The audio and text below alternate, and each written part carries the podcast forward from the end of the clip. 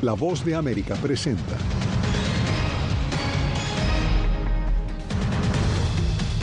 Un equipo de buzos se suman a la frenética búsqueda del sospechoso de asesinar a 18 personas en Maine.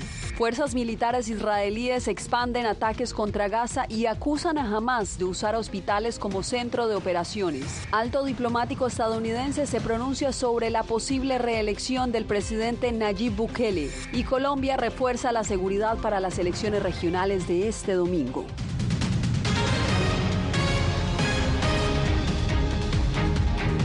¿Qué tal? Aquí comienzan las noticias. Soy Yasmin López. Bienvenidos.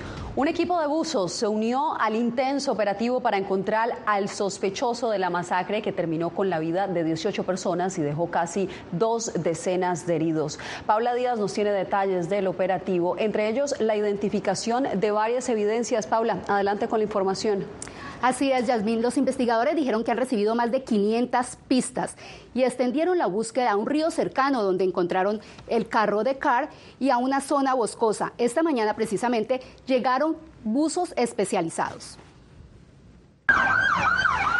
La búsqueda del sospechoso de matar por lo menos a 18 personas en Maine sigue por tierra y agua. Robert Carr, de 40 años, enfrenta ocho cargos de asesinato. Las autoridades dijeron que el número de cargos puede aumentar a medida que se identifiquen las víctimas y le pidieron a los residentes que permanezcan encerrados en sus casas mientras ellos siguen cada pista. Entonces, como todos vieron en el video, tenemos a todos alineados cerca del lugar donde se llevan a cabo las operaciones. Llegó un aviso del dueño de un negocio aquí donde estamos, aquí en Springworks. Queríamos investigar el aviso. Poco a poco se dan a conocer los nombres de las víctimas, entre los que se mencionó a un adolescente y su padre. Hasta el momento solo ocho personas han sido identificadas. En un cateo en la casa del sospechoso encontraron su celular y una nota dirigida a su hijo, que las autoridades describieron como suicida, pero dijeron que no proporcionaba ninguna motivación específica para el tiroteo. Cada minuto que pasa en esto, nosotros estamos más y más preocupados porque no sabemos qué es lo que va a pasar. Esta masacre ha unido a la comunidad. Esta profesora de arte local salió a las calles del centro de Lewiston para llevar mensajes de esperanza a esta comunidad, pegándolos en papel en los árboles. Sentí muchas emociones por todo esto y como artista sentí la necesidad de manifestar eso en algo físico. Entonces, esta es solo mi manera de mostrar mi amor y mi apoyo a la comunidad. Los investigadores estaban buscando en la orilla del río y la extensión de agua donde se encontró el vehículo de Carr. También dijeron que estuvieron buscando entre los árboles junto a la bolera. Hasta este viernes en la tarde no hay un indicio concreto que lleve al equipo de búsqueda a encontrar el lugar donde está el sospechoso. Paula, gracias por la información. Y mucha atención porque Israel anunció que expandió su ofensiva por tierra y aire contra Hamas en Gaza. Desde esta tarde se han registrado fuertes ataques aéreos en el enclave, los más severos emprendidos por Israel desde el 7 de octubre, cuando Hamas atacó de forma inesperada. Laura Sepúlveda tiene la historia, pero advertimos que podría contener imágenes fuertes. Tras la serie de ataques de los últimos días, las fuerzas terrestres ampliarán esta noche la operación. Ráfagas de cohetes se ven en el cielo en la frontera entre Israel y la franja, desatando múltiples explosiones casi simultáneas. La zona se encuentra incomunicada. Debilitar a Hamas es el plan y muchos de sus miembros se encontrarían en túneles bajo hospitales, sostienen las fuerzas de seguridad de Israel. Agregan que sí hay combustible en los hospitales, pero está siendo utilizado por Hamas para sus operaciones. Hamas ha convertido los hospitales en centros de mando y control y escondites para los terroristas y comandantes de Hamas. Túneles como los que fueron grabados por la agencia de noticias Reuters en 2014 y que hoy nuevamente son expuestos por las fuerzas de seguridad de Israel. Estados Unidos insiste en que conversaciones para la reunión de rehenes continuarán, mientras israelíes avanzan en las labores de inteligencia y en terreno tras completar ya la segunda incursión militar, esta vez al sur de Gaza. No fue una acción nacionalista, fue venganza. Los israelíes están asesinando personas inocentes. Mi bebé nació hace unos siete días durante la guerra. Nos faltan pañales, leche y lo esencial. Estamos luchando mucho. Por la noche el bebé llora por leche. Tensiones se han generado entre oficiales israelíes y manifestantes en Cisjordania. En Jerusalén, agentes de la seguridad israelí han sido captados irrumpiendo en oraciones de feliz feligreses musulmanes. Según el Ministerio de Salud de Gaza, ya son 7.208 los palestinos que han muerto a cuenta de este conflicto. 6.747 de ellos fueron plenamente identificados. La cifra de fallecidos en Israel, según el gobierno, se mantiene en 1.400 víctimas tras los ataques de Hamas el 7 de octubre. Laura Sepúlveda, Voz de América. Y este viernes la Asamblea General de las Naciones Unidas pidió de manera abrumadora una tregua humanitaria inmediata entre Israel y los militantes islamistas de Hamas. Nos enlazamos a esta hora con Ángela González en la sede de la ONU en Nueva York. Ángela, ¿a qué llegaron estas reuniones hoy? Yasmín, pues estas reuniones, aparte de la Asamblea General que pues adoptó esta resolución propuesta por Jordania, pues también se vio el eco que hizo en varias agencias de la ONU donde pidieron, hicieron eco a este llamado justamente de no solamente crear una, un camino, una, un corredor humanitario, sino también de permitir el combustible ya que se agotan las horas y lo que queda en los hospitales es realmente reservas muy pocas y que dicen incluso que no pueden llegar hasta el fondo de esto porque es combustible sucio. Y han pedido también el flujo de suministros y pues esta resolución que se adoptó en la Asamblea también generó de nueva cuenta el enojo del embajador israelí. Seguridad técnica y política ha demorado el flujo de suministros a Gaza y se necesita que conecten las líneas de la red eléctrica y la entrada de combustible para la planta eléctrica, hospitales, planta de procesamiento de agua y panaderías. La Oficina de Derechos Humanos de la ONU hizo un llamado a poner fin a la escalada del conflicto. El alto comisionado hace un llamado a que se realicen esfuerzos para buscar caminos duraderos y basados en los derechos humanos hacia la paz para los pueblos de Palestina e Israel. Es necesario hacer esfuerzos para poner fin de inmediato a esta escalada. Es de suma importancia que todos aquellos con influencia negocien una salida a esta situación prolongada y desastrosa. Un portahelicópteros francés con suministros médicos se dirige al área de conflicto anunció el presidente Emmanuel Macron con la esperanza de que pueda atender pacientes de hospitales de Gaza que están a punto de cesar sus operaciones ante la falta de electricidad y combustible. Obviamente damos la bienvenida a esto. La cuestión será lograr que los pacientes entren y regresen y qué tipo de procesos implica, lo que me lleva a la coordinación con el gobierno de Israel. Estamos en contacto con ellos al menos cada hora del día. En la sede de la ONU en Nueva York, la embajadora de Estados Unidos ante este organismo dijo que el conflicto ha alcanzado un momento peligroso y agregó, Estados Unidos ha dejado claro en conversaciones públicas y privadas que cuando Israel ejerce su derecho y de hecho su responsabilidad de defender a su pueblo contra un grupo terrorista, debe hacerlo de acuerdo con las reglas de la guerra. El derecho internacional humanitario debe ser respetado en toda Gaza y en la región por todos los actores. Y esta resolución adoptada por la Asamblea General es un avance al menos para poner de acuerdo a los miembros. Faltará ver qué sucede en el Consejo de Seguridad, donde hasta la fecha sus miembros han fallado, no, han pues, no se han podido poner de acuerdo con una resolución que cabe resaltar la diferencia entre una resolución del Consejo de Seguridad tiene aplicaciones legales, mientras que en la Asamblea General no lo tiene. Yasmín. Quedamos atentos a lo que suceda, Ángela. Gracias. Bien, y la espiral de violencia desatada en Israel y en los territorios palestinos ha generado un rearme preocupante de la sociedad civil israelí. Según nos reporta Pilar Cebrián desde Tel Aviv, se han disparado las solicitudes de licencias de armas hasta el punto en que el Ministerio de Seguridad Nacional no puede tramitarlas. Veamos. Hoy hemos estado en una tienda de armas en Tel Aviv y hemos visto que ha habido cola durante todo el día para comprar revólveres. Las solicitudes de licencia para comprar armamento se han disparado desde que comenzó la guerra. Hasta 100.000 personas la han solicitado en las últimas dos semanas. Esto es lo que hemos visto que está ocurriendo en la sociedad israelí. Entramos en la tienda y una multitud de gente se agolpa contra el mostrador. Todos han venido a comprar por primera vez un arma. Para lo que el vendedor les explica cómo funciona una pistola básica. Quienes entran muestran su licencia, esperan a que les entreguen su revólver y se marchan con la compra. La venta de armas cortas ha aumentado en Israel tras el atentado de Hamas. El propietario de esta tienda nos lo cuenta. Vendemos unas 10 veces más que antes. El asalto de la milicia de Gaza ha llevado a los israelíes a acudir a las tiendas para tener una pistola en casa. Lo que pasó el 7 de octubre es algo que no había ocurrido antes y la gente quiere estar protegida por si vuelve a pasar algo parecido. En la tienda también hay militares que quieren adquirir su propia pistola personal. Primero les entrenamos y luego pueden comprar el arma aquí o en otro lugar, pero deben entrenar primero.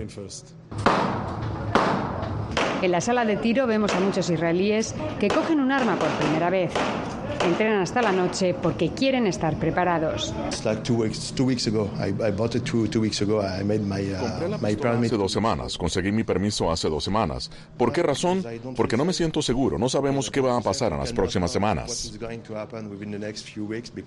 La incertidumbre y el miedo ante lo que provoque la definitiva guerra sobre Gaza está llenando de armas a la sociedad israelí, un peligro para la convivencia y posible paz futura con el pueblo palestino. Mientras en Gaza se viven las peores horas desde que comenzó esta operación militar, el ejército está bombardeando con intensidad la franja de Gaza para destruir la red de túneles y esta noche pasada se ha realizado la mayor incursión terrestre con tanques en la que han conseguido golpear la estructura militar del grupo como túneles subterráneos y también han matado a varios operativos de Hamas. Pilar Cebrián, La Voz de América, Israel. Bien, ahora vamos al Congreso estadounidense, donde los legisladores de la Cámara de Representantes retoman las propuestas que estuvieron paradas durante tres semanas a falta de un presidente. Jacopo Luzzi, sabemos que los republicanos sienten urgencia, pero tal vez no terminen actuando tan rápido como la Casa Blanca quisiera. ¿Cómo se proyecta la asistencia humanitaria tanto para Israel como para Ucrania?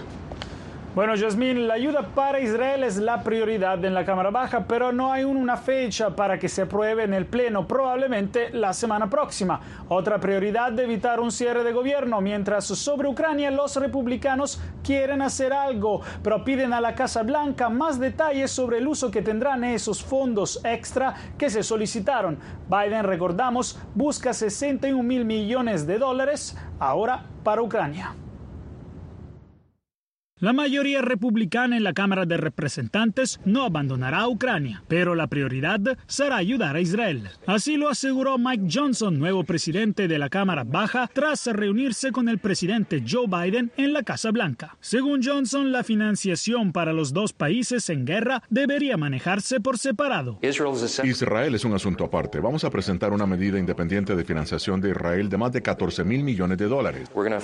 Vamos a encontrar cómo pagarlo en el presupuesto. No estamos simplemente imprimiendo dinero para enviarlo al extranjero. Las palabras de Johnson sugieren que los republicanos no respaldarán la solicitud del presidente Biden por 106 mil millones de dólares al Congreso, que incluye apoyos a ambos países. Sobre Ucrania, la voluntad republicana en la Cámara es no dejar que Putin gane la guerra, pero hay preocupaciones sobre el dinero para Kiev en general. Tenemos que asegurarnos de que la Casa Blanca exija a la gente cierta rendición de cuentas sobre los dólares y queremos saber cuál es el objetivo, cuál es la meta en Ucrania. La Casa Blanca no ha proporcionado eso. La Casa Blanca está optimista de que los fondos se puedan aprobar y al mismo tiempo encontrar terreno común con los republicanos para evitar un cierre de gobierno en noviembre. Hemos visto un apoyo bipartidista, un fuerte apoyo bipartidista al paquete extra de seguridad nacional. Para evitar un cierre, los legisladores decidieron volver a Washington ya la semana próxima, en lugar de quedar en receso. La intención republicana es aprobar 12 diferentes propuestas de recortes de gasto en lugar de un único gran paquete. Es demasiado pronto para saber si otra medida a corto plazo para financiar el gobierno hasta enero será la solución para evitar un cierre en solo tres semanas. Sin duda, Johnson necesitará equilibrar las demandas de fuertes recortes del gasto de los conservadores republicanos con las realidades, Jasmine, de mantener el gobierno en funcionamiento. Te agradezco, Jacopo, por el reporte. Terminó la visita a El Salvador del principal diplomático estadounidense para América Latina, pero envió un mensaje sobre la reelección de Nayib Bukele y el régimen de excepción.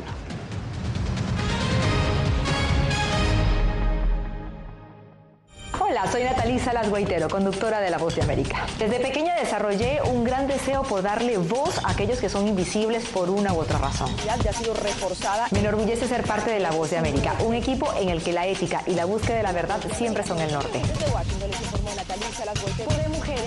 Ser periodista es una gran responsabilidad porque somos defensores de principios de libertad y para mantenerlos, la prensa libre importa.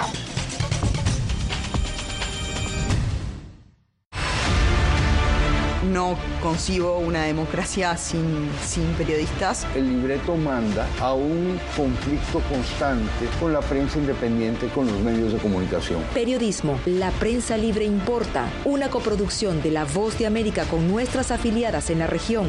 Se ejerció esta profesión con mucho eh, miedo. ¿Cuántos periodistas van muertos ya? Por decir la verdad. Disponible en vozdeamerica.com. Soy Fabiola Chambi, corresponsal de La Voz de América en Bolivia. Retratar la complejidad de mi país para una audiencia internacional le ha dado una nueva perspectiva a mi labor como periodista. Desde esa mirada descubro en el día a día que el trabajo que realizo en La Voz de América me ha permitido dar vida a los valores del periodismo profesional, aquel que les informa a ustedes, nuestras audiencias, con balance, precisión y profundidad, porque en La Voz de América la prensa libre importa.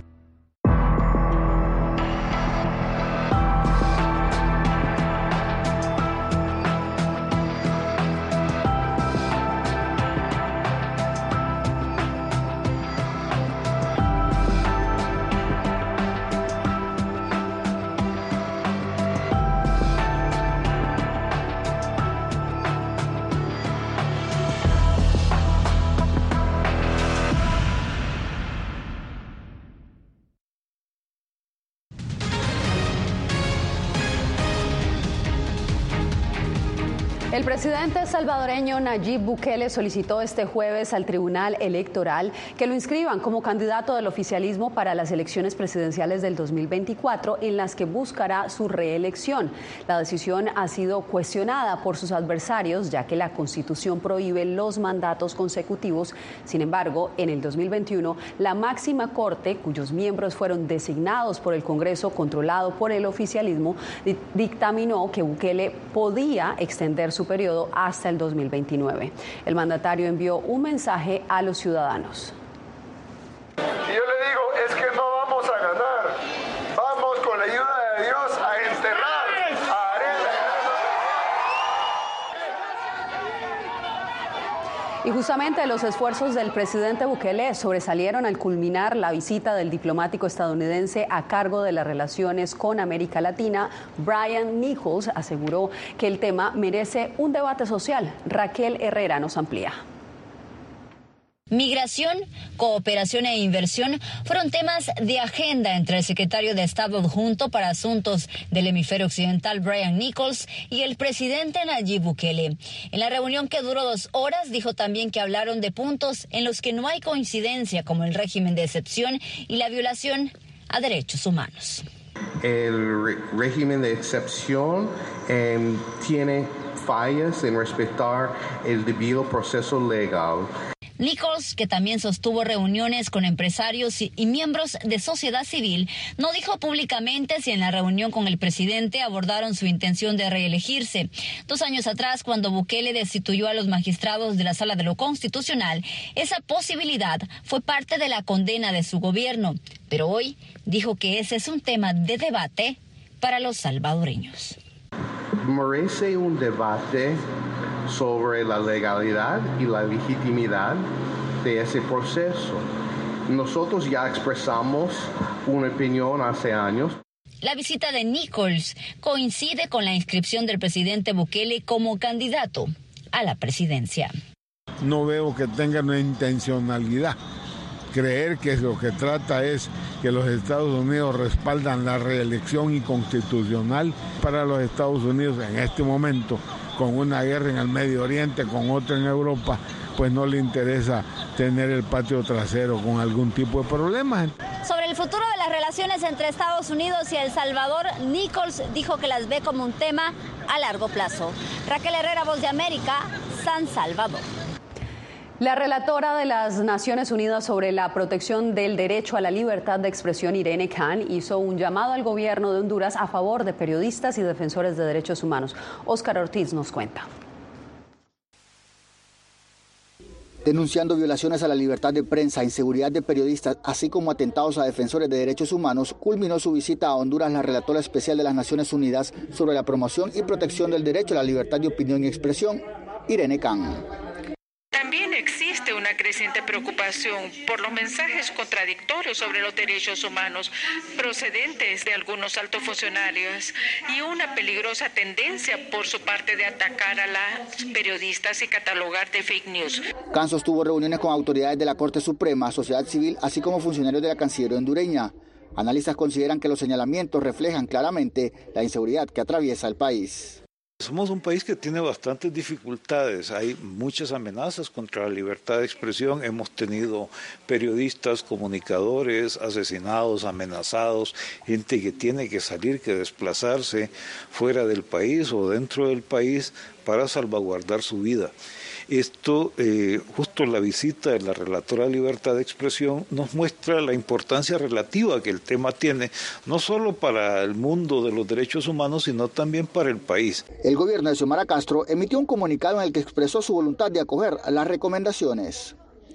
CAN presentará a comienzos del 2024 un informe final ante el Consejo de Derechos Humanos de la ONU. Oscar Ortiz, Voz de América, Tegucigalpa.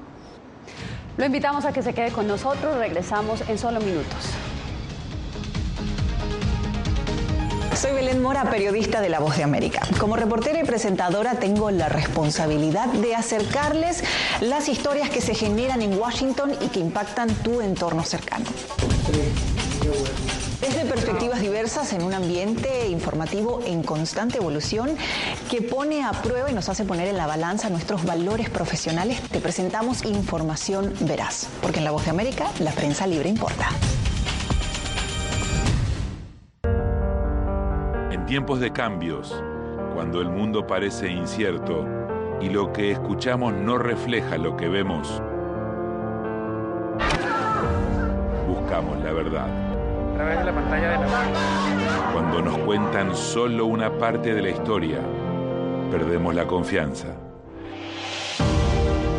En momentos de crisis, nuestros sueños, esperanzas y deseos de un mejor mañana dependen de una prensa libre. En La Voz de América te traemos las historias que la gente se arriesga a ver. Conectamos el mundo y lo unimos con la verdad.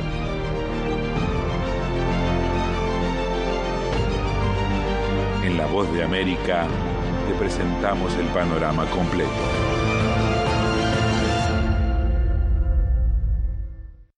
Soy Jacopo Luzzi, reportero de La Voz de América aquí en Washington, D.C. Ya sea informando desde el Capitolio, desde la Casa Blanca, cubriendo el impacto del cambio climático, el impactante tema migratorio, o subir en un avión y cruzar medio mundo para estar en el lugar de la noticia con la información precisa y veraz, este es mi compromiso como periodista. Un compromiso de vida profesional que comparto con ustedes, porque en La Voz de América la prensa libre importa.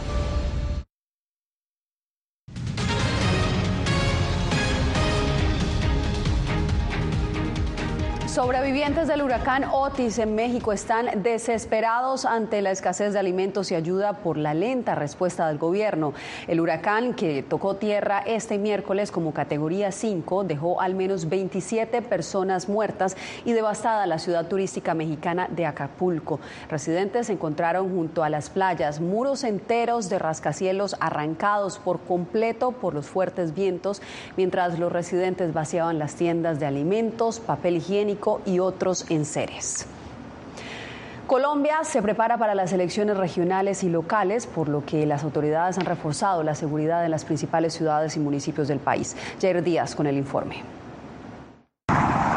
En más de la mitad del territorio colombiano existen riesgos en materia de seguridad para la celebración de elecciones regionales del próximo domingo, según la Fiscalía General del país andino. Un mapa de riesgos electoral que nos ha permitido establecer que 261 municipios están en alto riesgo de afectación en las elecciones, 494 municipios en riesgo medio y 366 municipios en riesgo bajo.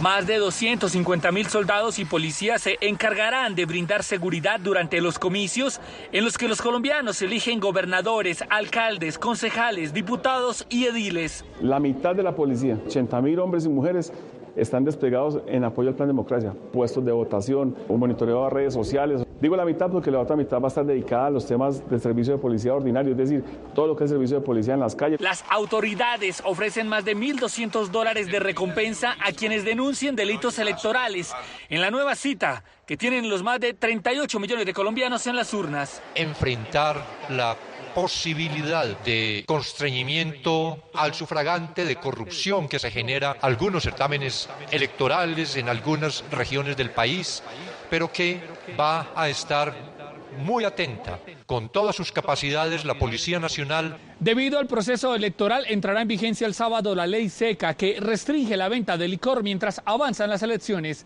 Jair Díaz, Voz de América, Bogotá. Hacemos una breve pausa y ya regresamos.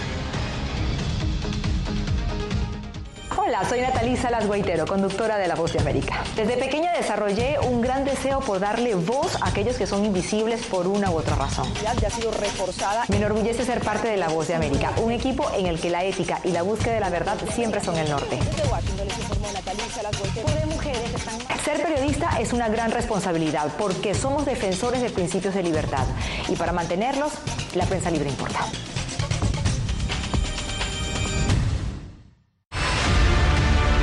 No concibo una democracia sin, sin periodistas. El libreto manda a un conflicto constante con la prensa independiente, con los medios de comunicación. Periodismo, la prensa libre importa. Una coproducción de La Voz de América con nuestras afiliadas en la región. Se ejerció esta profesión con mucho eh, miedo. ¿Cuántos periodistas van muertos ya? Por decir la verdad. Disponible en vozdeamerica.com. Soy Fabiola Chambi, corresponsal de La Voz de América en Bolivia. Retratar la complejidad de mi país para una audiencia internacional le ha dado una nueva perspectiva a mi labor como periodista. Desde esa mirada descubro en el día a día que el trabajo que realizo en La Voz de América me ha permitido dar vida a los valores del periodismo profesional. Aquel que les informa a ustedes, nuestras audiencias, con balance, precisión y profundidad. Porque en La Voz de América, la prensa libre importa.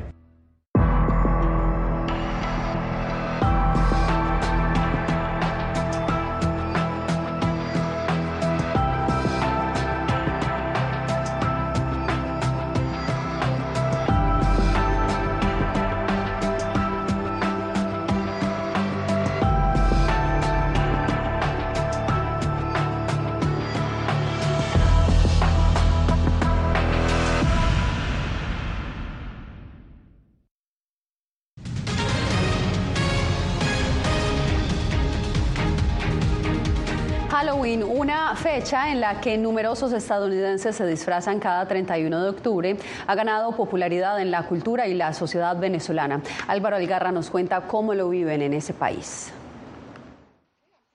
Halloween o la Noche de Brujas es una festividad de origen celta que migrantes llevaron a Estados Unidos, en la que los niños suelen disfrazarse y salir al vecindario a pedir caramelos. Y la fecha ha ido ganando popularidad recientemente también en Venezuela. Mira, la verdad esto es algo muy innovador, es algo que le llama mucho la atención a los jóvenes, adultos, incluso se meten en esta temática y llama la atención de todos los venezolanos. Cada día hay una tradición nueva y es parte, se está volviendo parte de la cultura y eso es muy importante.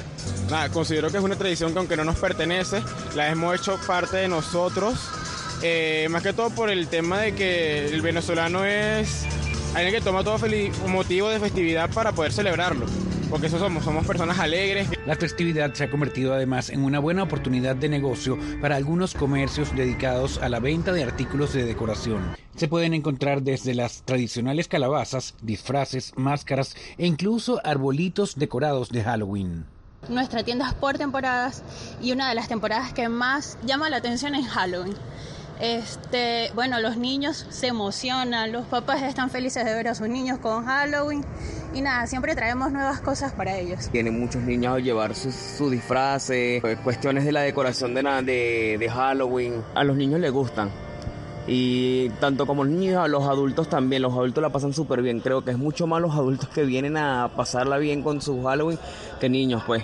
Los comerciantes coinciden en que a pesar de la crisis económica que persiste en el país, no es causa suficiente para que los ciudadanos dejen de celebrar la llamada Noche de Brujas cada 31 de octubre. Álvaro Algarra, Voce América, Caracas. De esa manera cerramos esta semana de información. Les informó Yasmín López. Los espero nuevamente el lunes para más información aquí en el Mundo del Día.